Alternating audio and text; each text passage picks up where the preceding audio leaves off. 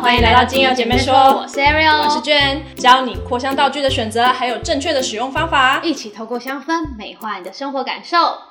无论是居家环境、办公空间，或是公共场所，嗯，我都希望有舒服的香气伴随着我。因为你看到好的香气，就可以让你心情愉悦，忘却烦恼。所以，为了提升我周边空间的空气品质，以及我个人的生理与心理良好的效益，所以我就会使用许多的扩香道具。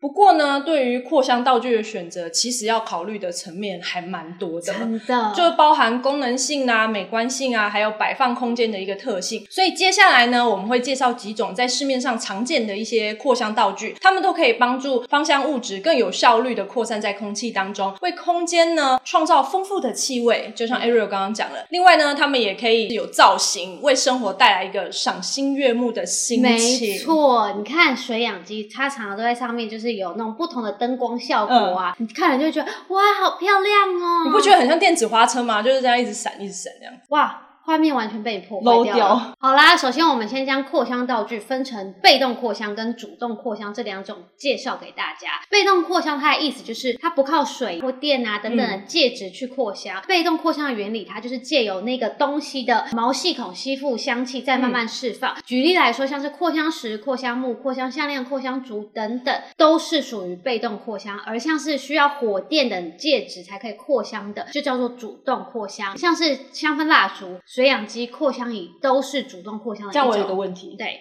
请问人体的毛孔算什么？如果是人体的毛孔，我觉得应该就是毛细孔，应该都算是被动扩香，喷香水啊什么，它就自己散发出来，所以就算是被动吧。所以我们是被动扩香。你可不可以不要一直问这种怪问题？像我们家就很爱用被动扩香的系列，尤其是扩香石，因为扩香石呢，它是利用石膏本身的毛细孔去扩散并且吸湿的功能，达到扩香的作用嘛。那我会在每一个房间放上不同气味的扩香石膏，让每个房间都有一个专属的气味。像是我女儿。房间我就会放上熏香科的精油，就是滴在它扩香石上面。那如果是我自己的卧室，我可能就会用苦橙叶啦、薰衣草等等，可以让我舒眠。我以为你会就是用上什么茉莉啊，还是什么增进闺房情趣？没有没有没有没有没有，我需要睡觉。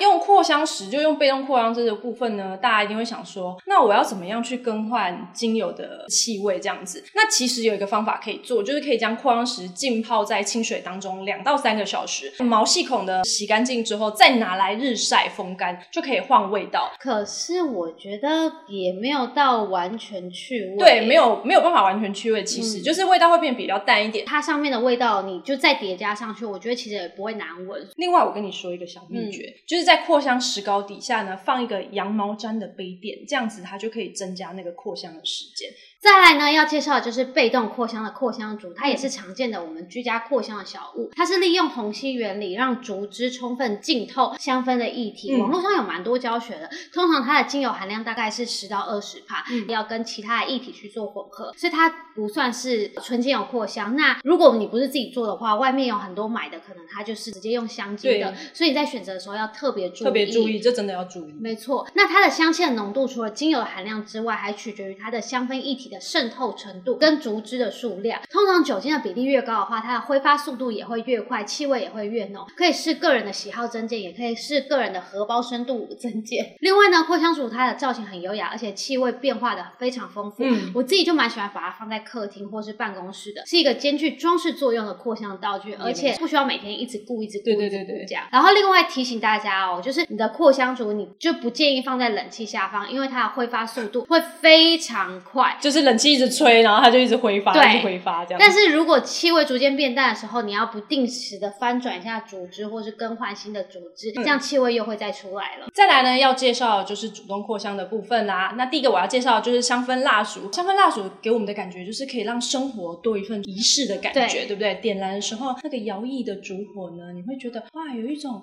很温暖、很浪漫的氛围这样子。那市面上的香氛蜡烛呢，主要可以分成石蜡跟大豆蜡。两种最简单的区别呢，就是看蜡烛的承载的这个容器哦。如果它是用大豆蜡的话呢，它通常会使用像玻璃容器器这样子去定型。但是呢，玻璃容器呢，它的导热率比较低，它在燃烧的时候呢，外面是冷的，里面是热的，因此呢，它使用之后呢，它整个壁面都会有那个蜡油残渍在上面这样子。那如果你是使用石蜡的蜡烛呢，燃烧之后呢，它其实会自然的往内融化就对了。因此呢，它其实不太需要容器去承载这个造型，它通常做出来就是那种造型蜡烛，很漂亮。大豆蜡它的蜡质比较软，所以你如果不用一个容器装做的话，它其实固定不住。对，但是石蜡的话，它的硬度是够的，所以它其实就是用一个膜，然后之后你把它直接推出来，它就是可以直接成型。所以它造型通常都会很漂亮。但是呢，石蜡对于健康跟空气比值比较有疑虑。这其实也不见得，因为现在的石蜡它都已经把有害成分抽出来了，所以其实我觉得，当然大豆蜡还是比较天然，但是石蜡你说它对于健康有疑虑的话，我觉得也不见得。就是有些人可能会担心，对，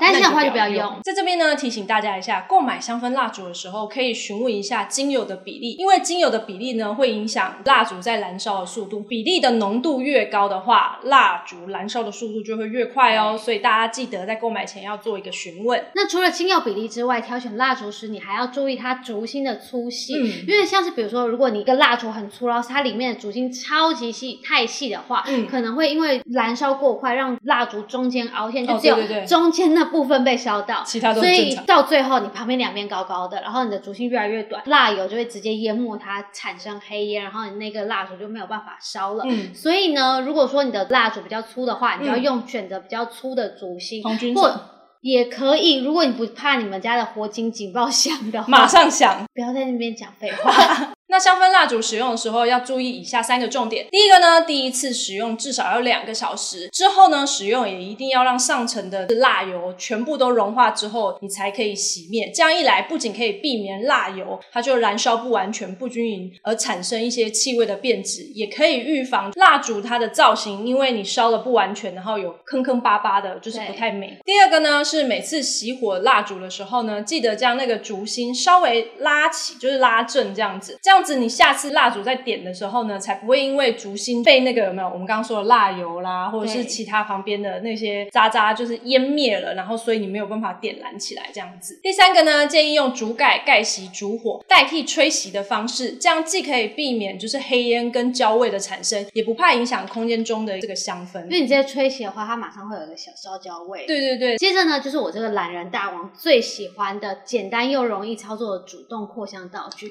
就是。我们常常在市面上会看到水氧机跟扩香仪。水氧机呢，我们又称为超音波水氧机，因为呢，它的原理就是用超音波震荡雾化水分子，让精油随着水分子飘出来。但是因为油水不溶，所以相对来说扩香出来的气味就会比较淡一点。对，而水氧机的前身其实就是加湿器。以台湾的空气湿度，建议你就是在冷气房使用就好了，是比较理想的状态。而且我觉得北部的人其实也不太适合使用水氧机的原因，因为比较潮湿，比较潮湿。然后你一边加湿一边除湿，一边加湿。一边除就是把这个水 养机的水就是放到除湿机里面去，所以就是这件事情就是有点奇怪。那就北部的朋友，你们可以自己选择，你们要不要用水养机？再来呢，就是扩香仪。扩香仪呢，它的原理就是物理性震荡，将精油分子重击金属片转换成类似气体的细致分子，散播到空气中。那因为它是气体，所以它散播的速度就会比较快。对，而且因为它不加水不加热，因此它不会破坏精油本身的面貌，可以保留精油原始的样貌，而且它。它的分子小，可以更顺利的进入人体，达到嗅吸纯精油的效果。没错，但是呢，它也是有小缺点的哦，就是扩香仪它的马达运转声相对来说会比水氧机里面的那个底盘风扇更明显一点。我个人是听不到，就是因为我睡眠品质很好。但是如果你是对于声音比较敏感的人，就不建议放在卧室了。另外，比较不建议使用单方树脂类的精油，像是比如说快木啊、檀香啊、樟树啊等等，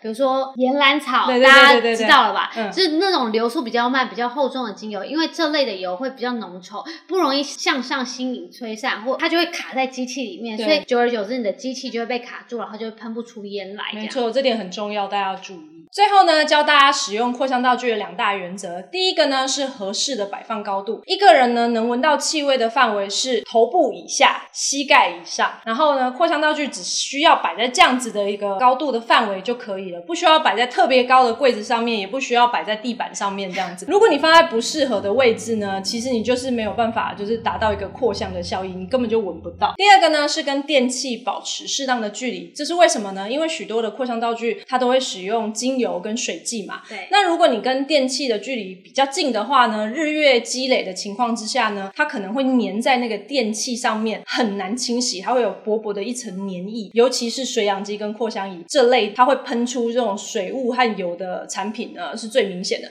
而且如果你是常常喷熏香科的话呢，你就会看到你的电器就上面就一层黄黄的。太久了会擦不掉，对，所以要注意。听完以上的介绍，大家有没有对于扩香道具有更加了解了呢？如果对于今天的介绍有任何问题，都欢迎在下方留言询问我们呢。我们下周六晚上七点见喽，拜拜。